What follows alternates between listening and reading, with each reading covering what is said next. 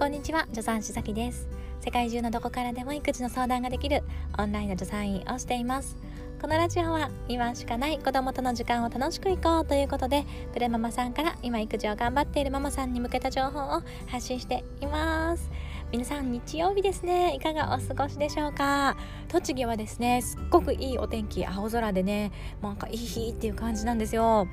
で、えー、私は何をしているかというとですね 実は美容院にすっごくすっごく行きたくってですね旦那さんにこの日は美容院に行きたいから仕事から早く帰ってきてねってお願いしてたんですね。うちの旦那さんはですね土曜日も日曜日も仕事に行くのでなかなかですね私一人で自由に出かけられる時間っていうのがない。まさにワンオペ状態。で こうやってね子供が一緒に行けないような用事がある時は前もってお願いをしておかなきゃいけないっていう感じなんですね、まあ、ただですねただこうやってお願いをしておいてもその約束時間に帰ってこないっていうことが まあよくよくあってうんっていうね感じの中なんと今日は珍しく約束時間の10分前に帰ってきたんですよ。あら珍しいと思って私はですね余裕を持ってルンルンとした気持ちでですね美容院に向かったんですね。がしかしなんとその美容院が定休日だったんですよ。ガーンみたいな。そう。なんかこんな感じでなかなかね、えー、予定の時間に帰ってこなかったりするので予約ができなくってそれで予約なしで OK 飛び込み OK っていう美容院にね 行ってるんですよね。だから予約もしないで、えー、よし行くぞっていう感じで家を出て出発したらなんと定休日という感じでなんかしょんぼりして今これを撮っているという感じになります。今から家に帰ります。ということでですね今回は何のお話をしようかというと、えー、育児とはねちょっと違うご質問をいただいているのでお答えしていきたいと思います。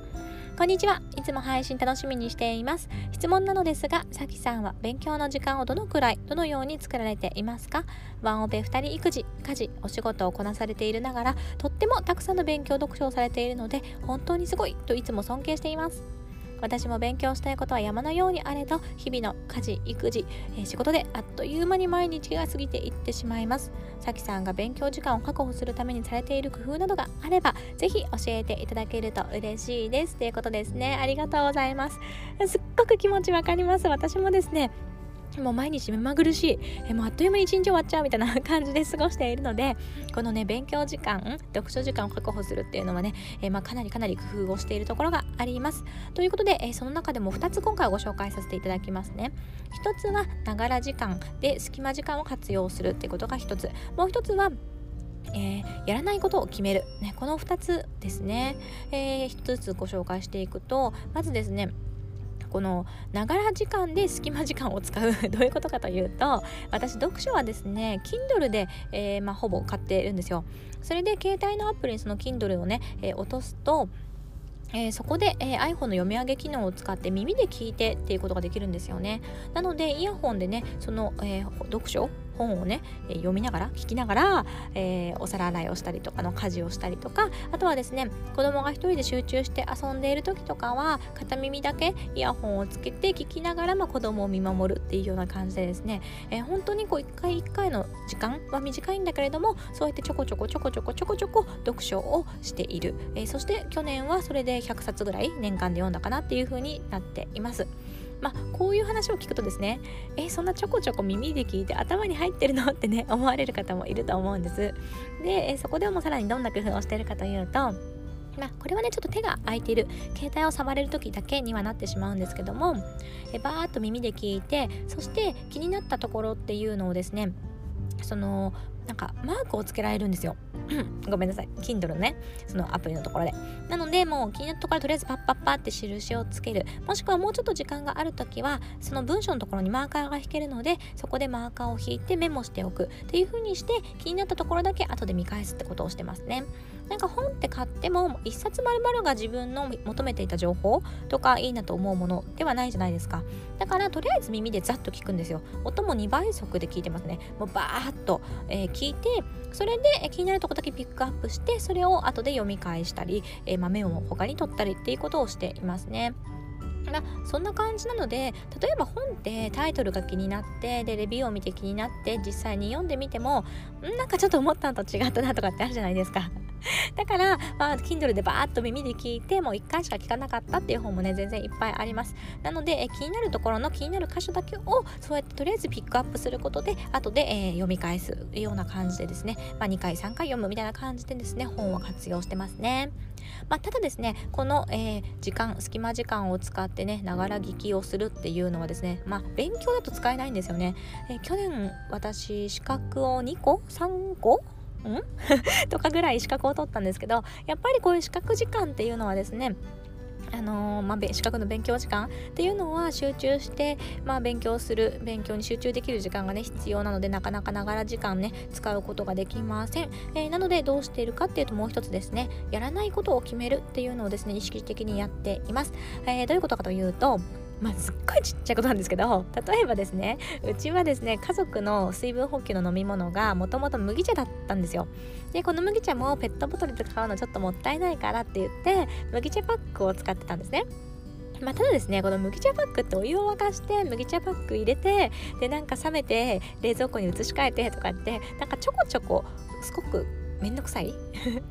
え本当に数分とかまあね、えちょっとした時間なんですけどもこれって積み重ねていったら、まあ、結構時間取られてるよねっていうふうに思ったんですよ。なのでうちはですねもう全員水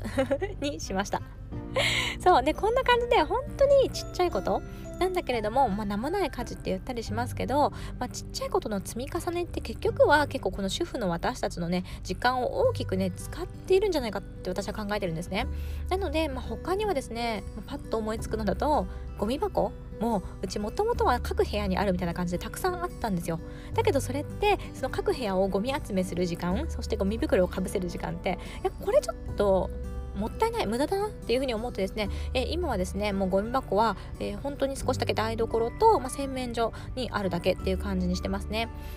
まあ、本当に何度も言っちゃうんですけど本当にこういうちょっとしたことちょっとしたことだけどまあその一個一個ですね本当にこれは必要なのかななくても生きていけるんじゃないのかなっていうのを 見直して、えー、効率化してシンプル化してそしてですね時間を作っているという感じになっております。やっぱり私たち主婦ってね子育てもして家事もして仕事もして時間がないじゃないですか。だから、まあ、作るしかないんですよね。時間は作るものってねよく言いますけど本当にそうだなというふうに思っています。あとはですね、まあ、料理ですかね。私は料理が1日の中で1日3回あるし結構時間を取られてるとこなんじゃないかなっていうふうに思っているので平日はですね仕事もしているのでなるべくまあ時間をそこに費やしたくないという思いでミールキットも使えますしお惣菜を買うこともあるしっていう感じでね、えー、とにかく料理に時間をかけないようにしてますね。でお皿もですね例えば1回のご飯でお皿をですね、えー、お茶碗お椀メイン副菜とかで1人当たり5皿使ったとするじゃないですか。例えばね仮にだけど。でもこれって、えー、じゃあ家族4人だったら、えー、20枚になりますよね。20枚洗うのって結構大変だと思うんですよ。これをまあすごく軽いんですけど、まあ、汁物とと、えー、おかずとご飯はもうワンプレートっていうのにしちゃったら1人2枚だから、えー、4人家族でも6枚？で済むじゃないですか。ね。だからこんな感じでお皿の枚数も減らすみたいな感じで、もうちっちゃいこと、何度も言っちゃうけどちっちゃいことだけど、もうちょこちょこちょこちょこですね、こうやって、えー、時間をですね、そこにかけないっていうような工夫をしています。うーん。まあそんな感じですかね。あ,、まあ、あとはうちその子供を寝かしつける時間ももう早くしてるんですよ。私が時間を欲しいから、ね、だから7時半遅くても8時までには寝るのでその後は自分の時間。でさらに旦那さんが帰ってくるお家だとね旦那さんと話さなきゃいけない。だから自分の時間ないっていうのはあるかもしれないんですけどうちの場合は旦那さんが、えー、帰ってこない。のでまあね子供を寝かしつけちゃえば全部自分の時間。そしてあんまりテレビを私は見ないので、えー、全部ですね夜夜の時間は勉強か読書か SNS を除くみたいな感じでね、え全部そこに費やしていけるというのもあります。ということで私が勉強読書をしている工夫というのはですね一つは隙間時間をながらで使うもう一つはですねやらないことを決めてもうね時間を作る。これをね工夫してやっております。参考になれば嬉しいです。ということで皆さん日曜日のね一日楽しくお過ごしください。私もねちょっと、えー、出花がくじかれた感はありますが楽しく過ごしたいと思います。今回も聞いていただいてどうもありがとうございました。一緒に楽しくお母さんをやっていきましょう。助産師さきでした。またね